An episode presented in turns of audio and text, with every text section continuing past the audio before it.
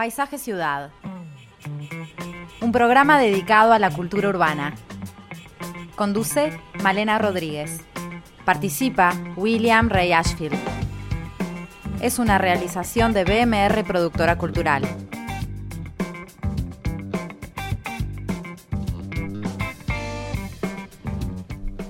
Hola a todos, bienvenidos a Paisaje Ciudad. Bueno, es un gusto estar nuevamente aquí con esta vista maravillosa de la Plaza Independencia en este día soleado, en el que vamos a mirar para el interior, vamos a mirar algunos pueblos como son Aiguá, Conchillas y San Javier, porque hace unos días estos tres pueblos fueron seleccionados para presentarse a la convocatoria de la Organización Mundial del Turismo como mejores villas turísticas. Bueno, si los conocen, pueden saber eh, que son pueblos especiales con características muy particulares, Conchillas con sus tradiciones inglesas, San Javier y su cultura rusa, Aiguá con una poética muy particular que pudimos apreciar en una reciente película que estrenó La teoría de los vidrios rotos, que fue enteramente filmada ahí y que es realmente se aprecia este, este lugar como muy tranquilo y particular.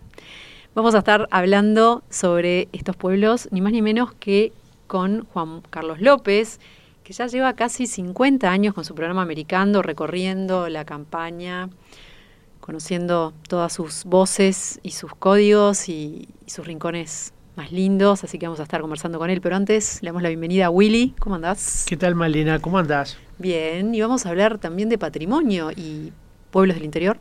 Sí, pero Voy a empezar por un, un texto breve pero interesante, es un ensayo diría, de José Enrique Rodó, que es obviamente una figura en este año y, y, por supuesto de enorme vínculo por lo que fue nombrado el Día del Patrimonio. En ese interesante ensayo, Rodó hace referencias a la idea de un alma urbana. Y vos dirás, esto es lo contrario de lo que yo dije hace un rato, eh, cuando anunciabas eh, de qué vamos a hablar. No, porque en realidad eh, este texto, que se titula precisamente Ciudades con Alma, forma parte de un libro llamado El Camino de Paros, donde Rodó recogió diversas anotaciones de su viaje por Europa. Y en ese viaje no solamente recorrió grandes capitales, grandes ciudades, sino que por el contrario Rodó puso mucho el acento en la observación de pueblos más bien pequeños, eh, que me resulta interesante traer a este programa hoy. No se trata en este caso de una reflexión sobre, digamos, sobre el viejo continente, simplemente, sino, como dije, sobre un caleidoscopio de pueblos italianos que recorrió y observó detenidamente, en aquel entonces mucho menos desarrollado de lo que esos pueblos están hoy, que son verdaderas ciudades en algunos casos. Allí nos decía Rodó, una ciudad es un valor espiritual, una fisonomía colectiva y un carácter persistente y creador.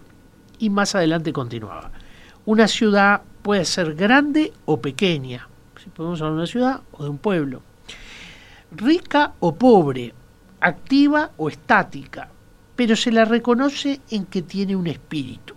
Ese espíritu que se ve en las formas que se ordenan sus piedras, pero también en el tono con que hablan los hombres. Es decir, parecería como que hay un, eh, podríamos decir, un, una suerte de unidad espiritual dentro, sobre todo, de esas ciudades pequeñas, esos pueblos.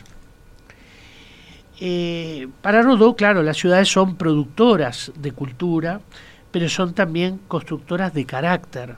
Se trata de una cultura que afecta lo material y lo, inmaterial, digamos, por igual, sobre todo si cuentan con un espesor temporal que permita eh, lo que podríamos llamar el, el, enriquecimiento de prácticas, saberes y experiencias. Por eso, eh, cultura eh, y, y carácter se cultivan exigiendo además ciertas condiciones de contexto. Formar ciudades, decía Rodó, con entera conciencia de sí, color de costumbres y sello de cultura debe ser uno de los términos de nuestro desenvolvimiento. Y la educación municipal es el fundamento de toda educación política. Recordemos que ya en tiempos coloniales muchas de estas ciudades tuvieron sus cabildos, ¿verdad? Y allí se va construyendo también un concepto de comunidad. Los cabildos fueron sin duda unas instituciones fundamentales en la manera de formar espíritu ciudadano, ¿verdad? Este, y en alguna medida también lo que podrían ser las alcaldías o los municipios también ayudan a esta idea. Pero, ¿cómo veía Rodó esa educación de municipios? Lejos estaba de su mirada, podríamos decir, la matriz normativa, ¿eh? esa matriz normativa que muchas veces iguala y nivela, que busca eliminar diferencias y homogeneizar el espacio de las ciudades.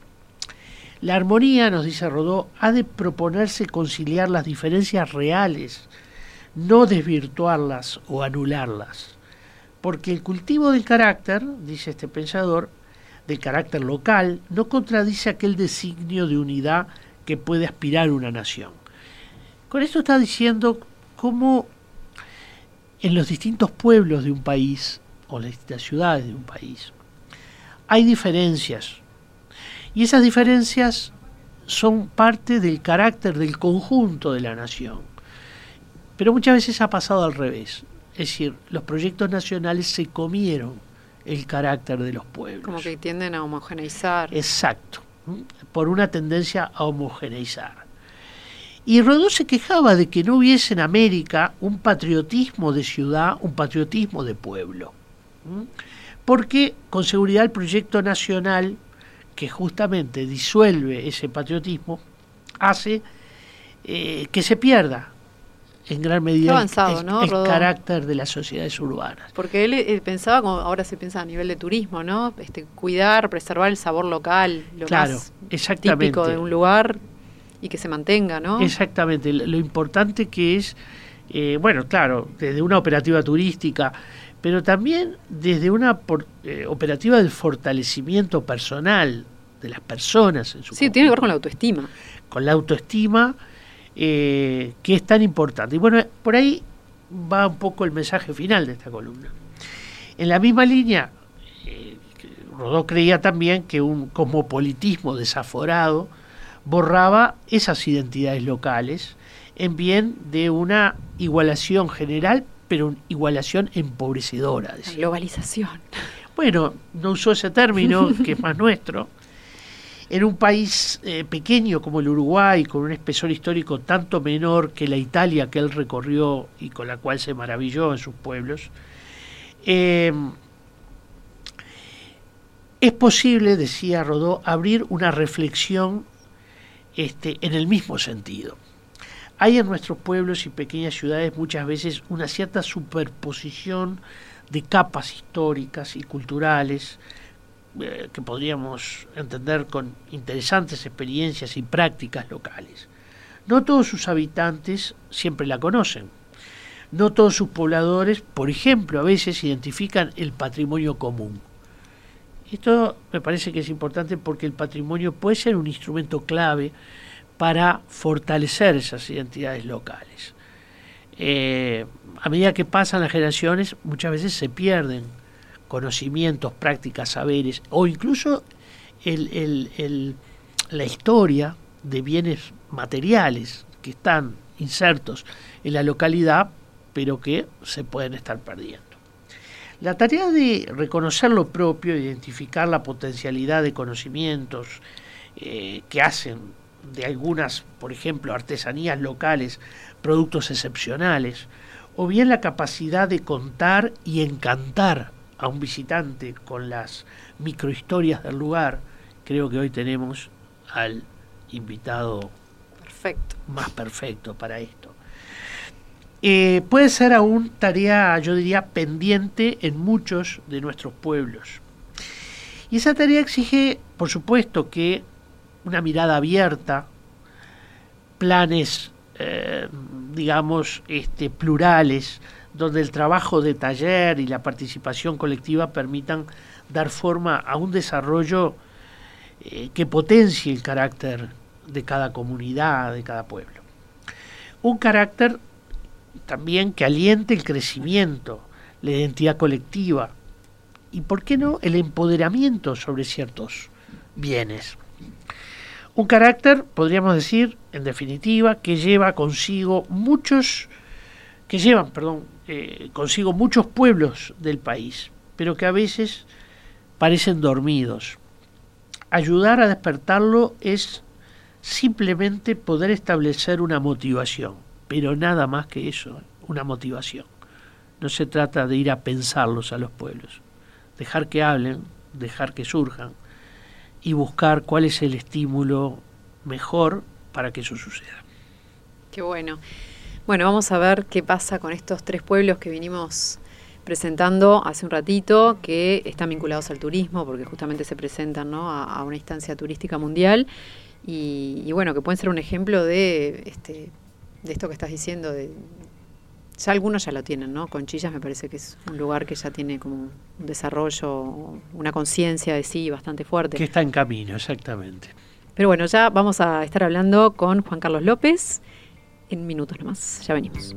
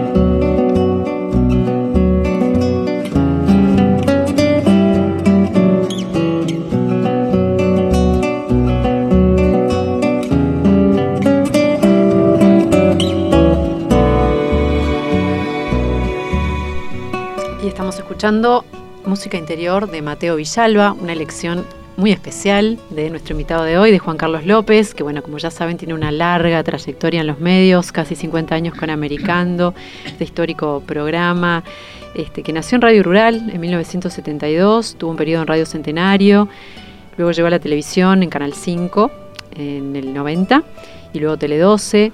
Luego el ciclo salió de estudios y ya se fue para el interior. Juan Carlos López se presenta como recorredor permanente del Uruguay en su Twitter. Bienvenido. Lópezito. Sí, muchas gracias. Anoche, en una charla de presentación de un libro sobre Víctor Lima, que estamos recordando los 100 años del nacimiento de Víctor Lima, el salteño, este, el autor Schubert Flores hacía una comparancia, como dirían en el interior, entre Yupanqui, que Víctor Lima estaba enamorado eh, de Yupanqui, embelesado con Yupanqui. Y Yupanqui, el que lo sigue, se da cuenta que Yupanqui va en busca de algo. Yo no sé si lo encontró o no. Seguramente y por suerte que no. Y Víctor Lima hacía lo mismo. Andaba el camino, el camino. La, la cuestión de desesperación de encontrar. A veces no tenés muy claro lo que andás buscando, pero andás en el camino. Y si andás en el camino, andás escuchando, andás de orejita parada este, y aprendiendo permanentemente cosas. Y bueno, hablábamos de eso y de esta maravilla. Fíjate que Willy recién hablaba de Rodó, ¿no? Imagínate si Rodó se iba a imaginar que pasadas decenas de años alguien en una radio le iba a estar recordando y valorando o valorizando. En Lima le pasa lo mismo. Y al lado de Lima había otro músico del cual hablábamos ayer que se llama, mirá qué lindo nombre, ¿no? Yo la primera vez que escuché el tal nombre, Telémaco Morales. El nombre Telémaco, ¿no? y es un buen nombre para artista, para guitarrista. Telémaco fue un, concert, un concertista excepcional criollo, criollo, nativo, nativo, sobre el cual hay como una lápida eh, que recién ahora va saliendo a la luz. Se encontraron grabaciones del Sodre cuando daba conciertos en el Sodre hace 50 años y la presentadora era Amalia de la Vega. Amalia de la Vega, te iba a decir otra que, que como que reflotó hace Sí, poco, sí, ¿no? Sí, sí. O sea, mira, yo creo que es como la leña buena. Si vos querés tener un fuego que en el momento en que lo necesitas para lo que sea está, tenés que hacerlo de leña buena, leña dura. Parece que se apaga, pero le pegás un soplidito y se vuelve a encender. Y a mí me parece que todo esto es la, la- la leña dura, de alguna manera, del, del país. ¿no? Todas estas cosas soportan la prueba del tiempo. Lena lo decía eso permanentemente. ¿no? Este, el, el desafío del tiempo. El tiempo dirá qué es popular, qué no es po- qué Claro. queda, qué no queda. Es el legitimador, ¿no? En Claro, definitiva. Claro, porque no es por decreto que queda algo. Queda porque la gente quiso que quedara. Hay un, un ejemplo que es la antítesis. Hay una canción en las radios que había que pasar durante el quiebre institucional todos los días. Y más de una vez. Y esas son las que se olvidan. Exactamente. Una samba llamada Disculpe. Sí, es verdad. durante 14, 15 años, todas las radios, varias veces al día, disculpe. Mm, No era fea, ¿eh? Disculpe si no lo entiendo. Exactamente. pa, 15 años. impresionante. Y no era fea, reitero. Ah, y está, pasó y no quedó. Y hoy estamos hablando de Víctor Lima. Y Víctor Lima no registró ni una. Este libro lo demuestra porque él decía que cómo él iba a cobrar, hermanito, por una cosa que yo hago para la gente. Son mías y ya está. Pero ahora no son más mías. Ahora son de la gente. Yo no registro nada. Anárquicos, ¿no? Mm. Eh, Lima era un tipo muy anárquico, tipo difícil, difícil, pero que escribió cosas tan bellas. Alcanzaría que hubiera escrito Sembrador de Abecedarios o, o cosas Artigas. Más que anárquico, orejano. Orejano, Orejano. Un tipo que, no sé, si uno fuera a hacer una crítica, diría como que no se quería mucho, ¿no? Pero ahí a, a mí me pasa otra cosa, ¿viste? Que es, ¿qué derecho tengo yo a hablar del Lima ser humano, hombre, si a mí en tal caso lo que me importó fue la poesía o la forma de escribir Ah, y de hacer canciones. Pero va a pasar un día, como le pasó a Juana, de Ibarburú, que más allá de lo que Juana es de maravilla, un día iba a aparecer un biógrafo, iba a aparecer documentación, Y y cuenta esas historias que en realidad nada le aportan, ¿no? A la obra de. a la obra no, pero sí a la persona, ¿no? Sí, y la, porque, y la dimensionás de otra forma, ¿no? Yo te digo la verdad, después de conocer todo esto, la admiro mucho más todavía. Porque Sí. si ella hubiera tenido la paz del mundo, la tranquilidad del mundo para hacer lo que hizo, está, pero tuvo todos los demonios, tuvo todo en contra. Y, Siempre nos sin acerca, embargo, sí, ¿eh? conocer, que siempre nos acerca a conocer un poco más del, Ah, del sí. creador, ¿no? Sí, te acerca o lo valora en este Mm. caso. Li- Lima es lo mismo, ¿no? No, a veces te llevas, no sé si Bueno. desilusiones, porque es horrible y no se puede andar juzgando, Bueno, pero, pero a veces uno se entera de cosas que dices, ay, Claro, qué pero ahí está el tremendo". problema, ¿no? O sea, Claro. este, hay un momento donde la obra tiene que aislarse. Mm. Es decir, hay un momento donde la obra debe aislarse, Mm. porque Sí. el contexto puede ayudar a poner en valor, como es el caso de, de- de Juana de América o Juana de Ujú. Ibarburú, pero también puede desilusionar. Mm, Claro. Entonces la obra hay un momento en que hay un momento que hay que aisla- aislarla. Mm. ujú.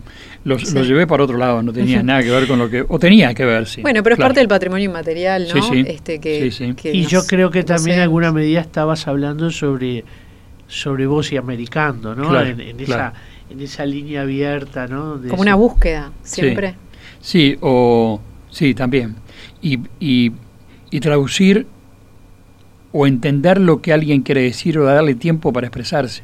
A mí muchas veces me dicen que americano es como, como un remanso. Dice, "Mire, Yo lo miro y descanso. Yo creo que son los silencios. Yo- yo- en general la gente del interior o la gente de la ruralia me gusta mucho ese término, ¿no? Este, habla poquito. El, el repertorio, vocabulario es escasón. Y yo creo que por eso que valoran las palabras. Hay que encontrar bien la palabra y tenerle mucho respeto. Y no es cuestión de hablar por hablar. Y entonces a veces se toman el tiempo. A mí me pasa mucho eso. Ayer, ayer fue un día este, divino americano. Hay días que se da todo junto y, otros días que no. Rumbo al este, San Carlos, doblás rumbo a Iguá, en la 39. Ahí hay un boliche a, la derecha, a 10, 12, 14 kilómetros de Iguá, de San Carlos, rumbo a Iguá. Pero boliche, boliche. Tiene un mostradorcito de hormigón, duro, duro, de hormigón, y una doña. La doña se llama Uruguaya. Uruguaya se llama la doña. Y vos sabés que yo me, puse a conversar con ella, este, y tiene una cartelera porque es inmobiliaria, vende chacras de la zona. Y con eso crió cinco hijos, divinos. Y me entero que una uróloga amiga mía fue criada en el campo lindero de este boliche. ¿Y cómo se llama esta uróloga? Uruguaya. O sea, que en un palmo de tierra yo encontré a dos mujeres que llevan por nombre Uruguaya, que han de ser, no te digo las únicas, no les digo las únicas, pero de las poquitísimas en Uruguay que tienen ese nombre. Y que están a una distancia enorme hoy. Sí. Y bueno, capaz que se la llamó por una por la otra, ¿no? ¿Quién sabe? Andás a ver vos, una, tiene mucho más años que, que la otra. Pero la cuestión es que seguí para donde iba y el paisano que me había invitado a, a unir unos bueyes para andar en carreta, me dijo una cosa maravillosa. Usted, Lópezito, venga con, con el GPS, pero mire que en la segunda portera de siembra se le apaga.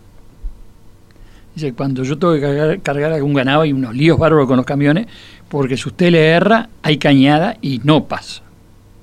O sea, qué maravilla, qué maravilla. códigos, ¿no? ¿Eh? Otros códigos hasta, hasta para, el GPS. Y no llega ahí, y no llega ahí porque se ve que no llega el internet con nada. En ese rincón. Es el, alguien le puso, que me parece bárbaro, no sé si sigue así o no, el camino del sol o algo por el estilo. Era como para hacer a Maldonado sin tocar la costa, tengo entendido. Un camino interno. Interno. Vas por la Sierra de los Caracoles, empezás a ver olivos, olivos, olivos. ¿Cómo cambió todo ese paisaje? Totalmente. y forestación, ¿no? que no había y que ahora hay. Mares de piedra. En determinado momento es a la derecha, abrís un portón negro, tenés una bajada, un repecho. Y yo llegué. Y estaba este hombre, cuya señora e hijos viven en San Carlos. Y él está allí, tiene 60 hectáreas, eh, hace una, una, cría de, terneros hasta los seis meses, muy poquito terreno, muy poquitos terneros, bueno, pero para él está bien. Y vaya a saber por qué, yo lo sé, pero es una larga historia, él todavía tiene bueyes, tiene cerca de 20 bueyes con aquellas cornamentas, este, que son los únicos que puedes unir, porque los uñís atándolos a través de la cornamenta, y tiene tres carretas de las grandes. Y su pasión y su hobby es unir, que no me supo decir por qué, yo tampoco sé, de repente Willy es un buen tema para investigar, por qué los bueyes se uñen, no se unen. Se uñen. Vamos a unir los bueyes, no a unir los bueyes. E, ese lenguaje de ese hombre con ese bicho que vos lo ves tan pachorriento y tan poco aprendedor de nada, porque no tiene cara inteligente el buey. Además le cortaron la vida, ¿no? Y lo hicieron buey. Este, y los va llevando al yugo, le pone el yugo, los va atando. Y cuando yo lo vi andar por la Sierra de los Caracoles con aquella picana de 5 metros 30, sí, claro. Eh, que es la medida para darle al que no va de tu lado, ¿no? Sí. Para tocarlo, porque apenas los tocan. Era como, o sea, yo, a mí se me vino un primer pensamiento. Y ese pensamiento tuvo que ver con la gente que paga centenares de miles de dólares para tomarse un avión que abajo tiene otro avioncito, que de repente allá en el espacio lo despegan y andan ocho minutos adentro del avioncito este, levitando, ¿no? Ocho minutos para volver a la Tierra. Y yo estaba ahí con un hombre que estaba uniendo unos bueyes por una carreta. Eran las dos puntas de la piola, ¿no? Sí, Mm, absolutamente. Unir, mirá, acá dice unir, A ver, es este sinónimo de unir, juntar, uncir incluso. un cir, mira. Se ve que es un término, bueno, un poco antiguo. Sí, sí, habla español, Sí. no tal vez antigua, no sé. Quizás venga de- Claro. del español antiguo, ya perdido, por supuesto, en la Claro. misma España. Claro. Mm. Esos términos normalmente quedan más en América que en España. Sí. La cuestión es que estuve con el hombre, aprendí una cantidad de cosas, me fui y de ahí tenía que ir a Minas. Y le erré el camino porque salía el penitente. Empecé a ir a la agropecuaria de Minas.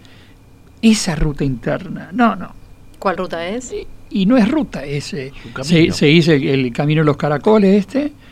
Es rumbo a, ahí ya tenés internet, no tenés ningún problema, y pones Minas y te saca por dos lados. Lo que pasa es que para el otro lado era como, una, como un caminito que venía hacia atrás. Y a mí me pareció raro. Y, y, y- y lo que me decía el GPS es que siguiera por donde yo iba. Con la conclusión de que llegué al penitente, Claro, el. GPS en ciertas zonas es como traicionero mal. Y porque yo, yo creo que te indica, no sé si el camino que está mejor o el camino más corto, la verdad es que no. o a veces llegás no y no hay portera o, Ah, bueno, no, no claro. sé, llegás a cosas A, ve- a veces trillos de campo te marca todavía, Mm. te- todavía. Digo, ya tiene registrados mucho trillo de campo. Este que hice yo ayer no, ese no lo tenía. Pero recomiendo hacer esta ruta, que además después del penitente y mucho antes de Minas, en un en una doblez del camino, ¿viste? Una- una- una- agarró a alguien y puso como un barcito espectacular En el medio de la nada. de la nada en el costado del camino. ¿Qué es lo que necesitamos? Acá lo que nosotros necesitamos es cada 20 kilómetros una posta. Y con eso resolves todo. Cada 20 kilómetros una posta. Que si no hay, agarren cualquier escuela que está este, muda. Yo ayer pasé por dos escuelas excepcionales cerradas. Por dos en ese camino. Y tres o cuatro edificaciones que vos vas, Willy, te morís. ¿no? Te morís. ¿Y te has morís, estado por ahí, por Aiguá? Sí, ¿Eh? seguro. En Aiguá has estado. Sí, claro. Y ¿Qué es lo que esto, valorás esto es de- muy cerca de De Aiguá. Aiguá, ¿qué es lo que más valoras de, de este lugar? Las calles anchas, anchísimas, algunas edificaciones increíbles y las historias de esas edificaciones. Las casas que más te llaman la atención eran de dos hermanos que se pelearon. Entonces el segundo hermano le hizo atrás la casa, le pidió al arquitecto la casa que le había hecho al hermano. Y que es como un, como un palacete chiquito, yo qué sé, no sé cómo, cómo definirlo. Pero además en Aiguá vos tenés cosas excepcionales, hay un museíto ahí en la plaza que hizo una vez de imágenes religiosas maravillosas. Ahí hay una talla guaranítica, ¿no? que anduvo por el mundo, este, en esta exposición que salió, que, que anduvo recorriendo el mundo. Maderas guaraníes. Eso. Había una talla que está en ese museíto de, de Iguá. Este, hay lugares muy lindos para ir a comer. Hay algunas posadas de campo de primera categoría en Aiguá. Y están recuperando los frentes de las casas. De muchas de estas de las cuales hablabas tú. Exactamente. Que yo creo que son muy interesantes. Son como arquitecturas italianizantes en el medio de un pueblo. Con palmeras, ¿no? Porque Eh, tiene palmeras también Aiguá, Sí, ¿no? pero ¿Mm? eso es en la avenida, en la, en la doble. E. Pero de todas maneras, eh, es, llama la atención, sí, el porte y, y la ornamentación Sí, de sí. muchas de esas fachadas. Sí. Eh, con color, creo que obviamente aparecen en, en el paisaje de una manera muy llamativa. Y la fotografía, además, sobre muchas de esas fachadas da muy bien, ¿no? Sí. Hay, hay muchas cosas en Iguá pa- pa- para ver. eh, se han mandado algunos festivales. Ulti- Cuando digo últimamente es todo anterior a la, a la pandemia, ¿no? La gente es muy especial. Estás en el campo, pero mu- es muy urbana. A diferencia de Conchilla que vos hablabas, o San Javier, que es otro mundo. San Javier es divino. ¿Cómo es? Contanos de San Javier. Ah. Yo no conozco. Lo primero que tenés que hacer es ir al cementerio de San Javier. Hay que ir. Ah, ah, porque es de lo más prolijitos que hay. Y conserva todavía la, primera parte de tierra, donde estaban los pobres pobres, que no tenían más que la tierra que los recibiera. Después hay algunos que le pusieron ya un cerquito de hierro, unas rejitas. Eh, después ya empiezan este, otras familias con otras posibilidades. Pero la limpieza y todo esto del... No sé, a mí la primera vez que lo conocí me llamó la atención. Y después un museo de imágenes. Yo no sé dónde sacaron tanta foto, como había familias que a partir del 1917, ¿no? cuando llegan, este, habría alguno que... Y la historia después cuando te la cuentan, ¿no? Porque ellos vinieron a estar mejor de donde estaban. Y todo bien con que vinieran y le dieran la tierra y todo lo demás, pero si no te da una pala, un pico, aunque sea, para sacar el árbol y tener que sacar las raíces con la mano, eso fue brutal. Era muy duro. Muy duro. Ahora es increíble también como ahí en torno a San Javier también, hoy se está perdiendo un poco, pero como el propio paisaje productivo, ¿no? Pensar el girasol, el girasol es un fenómeno que está atado justamente a la presencia de los rusos en este sitio. Y yo recuerdo hace unos 15 años nomás, ¿eh? no mucho, entre 15 y 20 años, uno iba hacia Paysandú y empezaba a ver los girasoles y se daba ah. cuenta que ahí había habido un cambio productivo que tendría alguna razón de tradición. Sí, sí, después lo que, lo que pasa es que esos Después es un problema de mercado, a ver qué, es lo que conviene o no, o no, o no conviene plantar. Pero es un recodo de camino San Javier divino, la gente. Pero yo siempre iba a la gente. ¿Sigue siendo tan ruso en su gente? No, sí, sí, en apellidos y eso, en alguna de las comidas. Una torta de zapallo creo que era que me convidaron muy, muy de allí. O no, este, el museo incluso recuerda mucho lo ruso. Está la Sabrania, que es la digamos, el, el, lugar donde se reunía la comunidad. Eh, y todavía se puede ver, y esto está bastante analizado eh, por un arquitecto historiador de, Río Negro, la como hay una tipología de viviendas, de ranchos, el rancho ruso le llaman, que eh, tenía ciertas características especiales, como por ejemplo un doble nivel donde arriba se podía guardar parte de la cosecha. Este, y que bueno, eso está tendiendo a desaparecer, pero todavía se puede leer ese, ese, tipo de edilicio en, en, algunas de las casas que quedan en... Y a eso hay que agregar eh, lo genial del, del, río en la cercanía que hace de ese lugar un lugar muy especial. El tema es ir a estos lugares y, y meterte adentro del lugar si vas con tu coche, con la familia y, ay, vamos a buscar un lugar para comer, de por ahí el lugar para comer no tiene ni, letrero afuera. Sí, exacto. En Aiguá hay un lugar de Cristina, Cristina Tourné, creo que es, que tiene dos habitaciones o tres que te alquila para pasar allí la noche. Cristina que este, había empezado en su momento a trabajar mucho en jabalí, en jabalí. porque ahí se producía la fiesta. La fiesta y no había mucho jabalí en la vuelta. Exacto. ¿Ah? Y entonces eh, había iniciado todo un camino para la gastronomía del jabalí. Sí, sí, Cosa que estaba muy bien. Estaba muy bien. Ahora tiene una pasta casera bien rica, unas pascualinas bien ricas. Y eso que vos te encontrás, ¿no? El jardincito, los jardines, bueno, como mi madre. Déjame ir porque dije jardín. ¿Qué me pasó ayer después de pasar por el penitente? Tenía que ir a hablar con un huasquero, Galone. Me había preparado desde un cuero en cal, en agua con cal, todo el proceso. No, no, no. Pero un señor huasquero, un señor huasquero. O sea, es que me dijo que él registra más de 300 huasqueros en todo el país. La Comisión de Patrimonio está trabajando justamente en la huasquería. Y él, terminaba la, nota, la charla, él se llama El Negro, le puso al, al taller de él. Es en la casa, en el fondo tiene un jardincito, bien lindo, un fondo, jardín. Y tenía dos pedacitos de tierra, bien preparadita. Le digo, ¿qué vas a hacer con esto? Dice, para la gurisa que mañana y se vaya a buscar unas mudas y aprenda a plantar lechuga este, cuando venga de la escuela o del liceo, que aprenda a plantar la muda. Como una cosa normal. No porque hay que comer sano y eso, no. Normal porque es lo que hacía su abuela y su bisabuela. Y le puso el negro porque él es medio tostadón, ¿viste? Él no es negro, él es tostadón.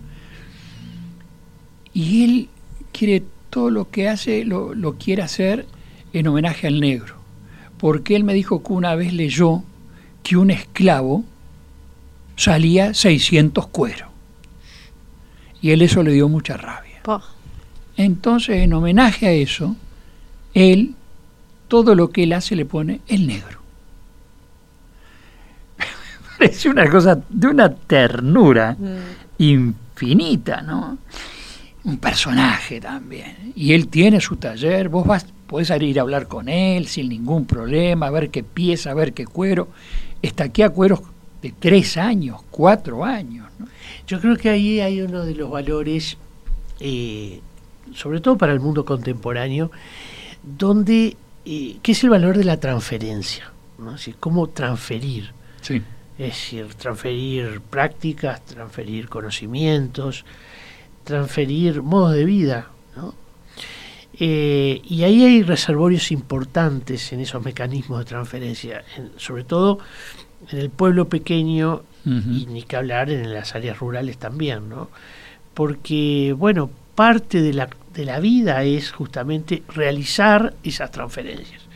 Transferencias que para nosotros han cambiado mucho, porque han cambiado a, a partir de la tecnología, han cambiado a partir de la misma manera de transferir, ¿no? Allí la propia transferencia tiene una, una continuidad en el tiempo que es enorme. Y eso que decía de las lechugas, de aprender a plantar las lechugas, tiene que Claro, con eso. sin duda. Bien, bueno, vamos a seguir poniendo la atención en los detalles después del corte. Vamos a Conchillas, que no, no hablamos todavía de este pueblo.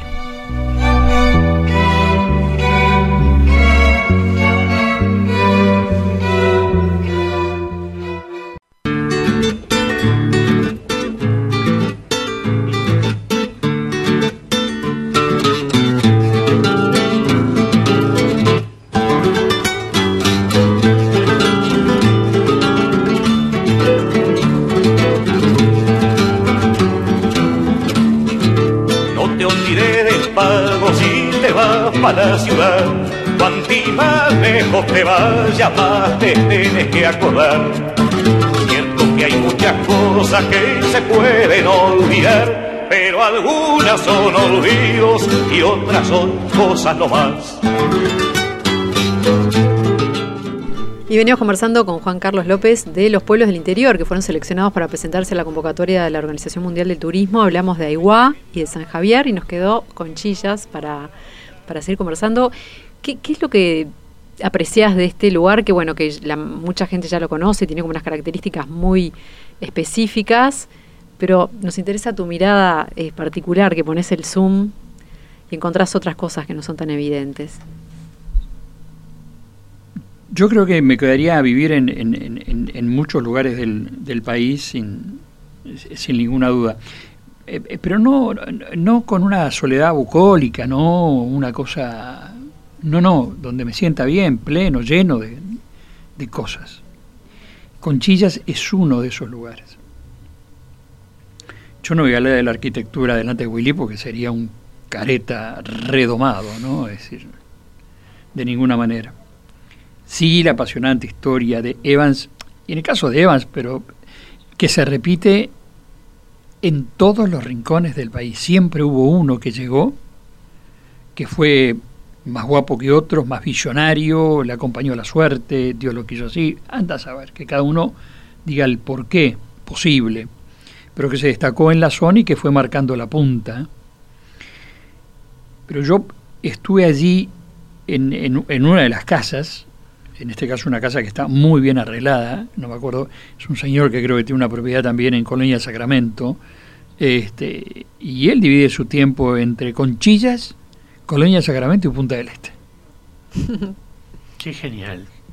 Eh, dice López, yo cuando necesito, son cosas diferentes, ¿vio? Yo a veces necesito Colonia, a veces necesito Punta del Este y a veces necesito Conchillas. No son casas de... eh, no, no, casas normales. Y lo que hizo con esta casa que está, bueno, tiene que estar en, en- en- en la casa, es eh, comprar en los remates de la zona y amueblarla tal cual habría estado en su época. Que fue cuando yo le digo a la gente, viste, que de Conchilla salía la piedra para hacer hoy o, la madera para hacer hoy Puerto Madero, ¿no? Esto, el puerto de Buenos Aires, pues salía de este lado. Este, y qué sistema de gobierno se habían dado y que era una república. Conchillas era una, una república. Hasta moneda propia. Hasta moneda Mm. propia. Pero además eso, vos caminás por Conchillas y hablás con la gente, sobre todo con la gente más mayor, ¿no? Y tenés que saber descubrir en Conchillas o en cualquier lado. Hay un, hay un cuentito de Valdía que lo hago porque es bien cortito, de 33, un hombre sabio.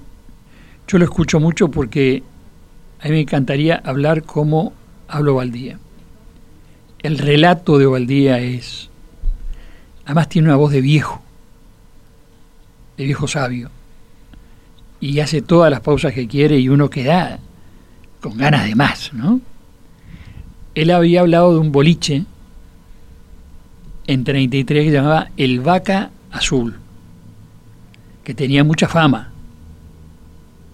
Que un día Estrázulas, en una conferencia donde estaba Yupanqui, Enrique, Enrique, habló como buen intelectual, ¿no? Del Vaca Azul, donde se reunían, el Vaca Azul, y estaba Yupanqui. Te voy a decir una mala palabra, que la- una palabra fea que le dijo Yupanqui, ¿no? Le dijo, mire don, déjese de joder, al fin y al cabo era un boliche de mierda, ¿no? Era un boliche. Claro que desde Estrázulas le ponía toda la poesía y todo lo demás, el vaca azul. Don Ovaldía estaba, haciendo este cuentito en una radio este, y estaba hablando del vaca azul, en esa cuadra, las cosas, ta, ta. Y una señora fue a 33 y fue a ver todo esto. Y lo llamó a Don Ovaldía y dice, maestro, dice, este, estuve en la calle tal y tal, dice, pero no vi todo eso que usted dice. Y miré para un lado y mire que recorrí para abajo, para arriba. Pero le dice, qué cosa, ¿no? No vio. No, no vi nada, maestro. Dice, pero dígame una cosa. ¿Usted tenía los ojos cerrados o abiertos? No, abiertos. Ah, dice, esa es la macana, hay que cerrar los ojos. Es que para descubrir algunas cosas, y esto es verdad, hay que cerrar los ojos. ¿no? Pero Tierra de con- 33 es De este, Gustavo 33. Espinosa, ¿no? Que vaya si tendrá esta imaginación. Sí, sí, este escritor, sí. ¿lo conoces? Sí, claro. Sí, sí. Ahora en Conchillas gran parte está a la vista. No, no, claro. Sí, sí. Porque ahí también el cementerio que vos recomendabas en San Javier es uno de los lugares impresionantes para ver en, en Conchillas. Eh, Cementerio inglés. todo el, todo el- la base eh, planimétrica, podríamos decir, todo el trazado de, de Conchillas, algunos edificios como el Hotel Evans o como el Hotel Conchillas, que en realidad se le dijo Evans en algún momento, Eso es la. Casa Evans eh, y por supuesto toda esa ese higienismo que tenían los ingleses en sus company towns que está traducido en, en esas eh, calles de, de servicio que tienen Sí. y que hacen de Conchillas una unidad excepcional. Debe Excepcional. ser uno de los pocos ejemplos donde todo el pueblo es monumento histórico nacional. Willy, a, a nivel de la Comisión de Patrimonio hay algunas iniciativas, ¿no? Para fortalecer este, bienes culturales y patrimoniales en pueblos como estos. Sí, yo le he llamado el fortalecimiento de pueblos con carácter. Efectivamente, la comisión acaba de acaba de aprobar INEFOP en realidad un- un- una línea de trabajo mm, que planteó la comisión y para el cual se abren ahora llamados a, equipos técnicos para fortalecer en algunos pueblos que tienen una rica base patrimonial que es necesario poner en valor, formar eh, guías, formar chicos que puedan contar esa historia mm, de los pueblos. En este caso son este, empieza en Malabrigo eh, y por supuesto que está también este, Conchillas y eh, Santo Domingo Soriano en la primera en el primer grupo. Eh, son evidentemente pueblos que tienen un patrimonio muy importante y que todavía no se le ha sacado la mejor partida en términos de trabajo, pero es verdad también que son pueblos donde hay donde es necesario un emprendedurismo eh, bien alineado con valores que los pueblos ya tienen. Por ejemplo, Malabrigo es un lugar donde se realiza una producción de quesos muy buena, eh, que quizás está requiriendo algunos, eh, algunos cambios o mejoras en aspectos como por ejemplo el packaging o que lo, le permitan a esos productos estar mejor posicionados en el mercado. Son absolutamente buenos, excepcionales y por ahí también. La comisión empieza a trabajar en cuestiones que tienen que ver con el valor de lo productivo, que tiene que ver con las denominaciones de origen, que tiene que ver con eh, elementos que hacen al valor inmaterial, pero que hacen también a, a, las identidades locales. ¿Cómo es el tema de, este, de señalizar, de poner placas, de, o sea, de acompañar como a nivel turístico, ¿eso es parte de la comisión es un trabajo del Ministerio de Turismo? Eh, es, bueno, eh, son eh, espacios donde a veces se superponen, pero la comisión en particular, en porque, porque muchas veces uno va por lugares maravillosos que tienen tremenda historia y no sabe y no dice en ningún lado nada. Exacto, pero también es verdad que de pronto no hay quien te lo cuente. Mm. Entonces, formar a los chicos como una posible salida de trabajo, por supuesto que contar lo, digamos, certezas en el sentido de, no, de no eh, caer en, historias que a veces nunca se sabe hasta dónde son verdad. Y, es decir, tiene que haber un rigor. Y a su vez tiene que haber, porque eso agrega valor, eh, una cartelería, eh, cartelería, una estática que, que, también tenga una narrativa y que le permita al visitante, cuando digo visitante, digo visitante, no, no estoy hablando necesariamente del turista extranjero, ¿no? Eh, muchos de estos pueblos a veces tienen una visita importantísima de turismo interno. Eh, yo recuerdo haber visto en Santo Domingo Soriano gente que venía de Fraile Muerto a conocer Santo Domingo Soriano. Y eso llama la atención. Es hay hay eh, una urdimbre compleja en el, en el interior del territorio donde la gente sale a conocer generalmente lo que llaman pueblos con historia.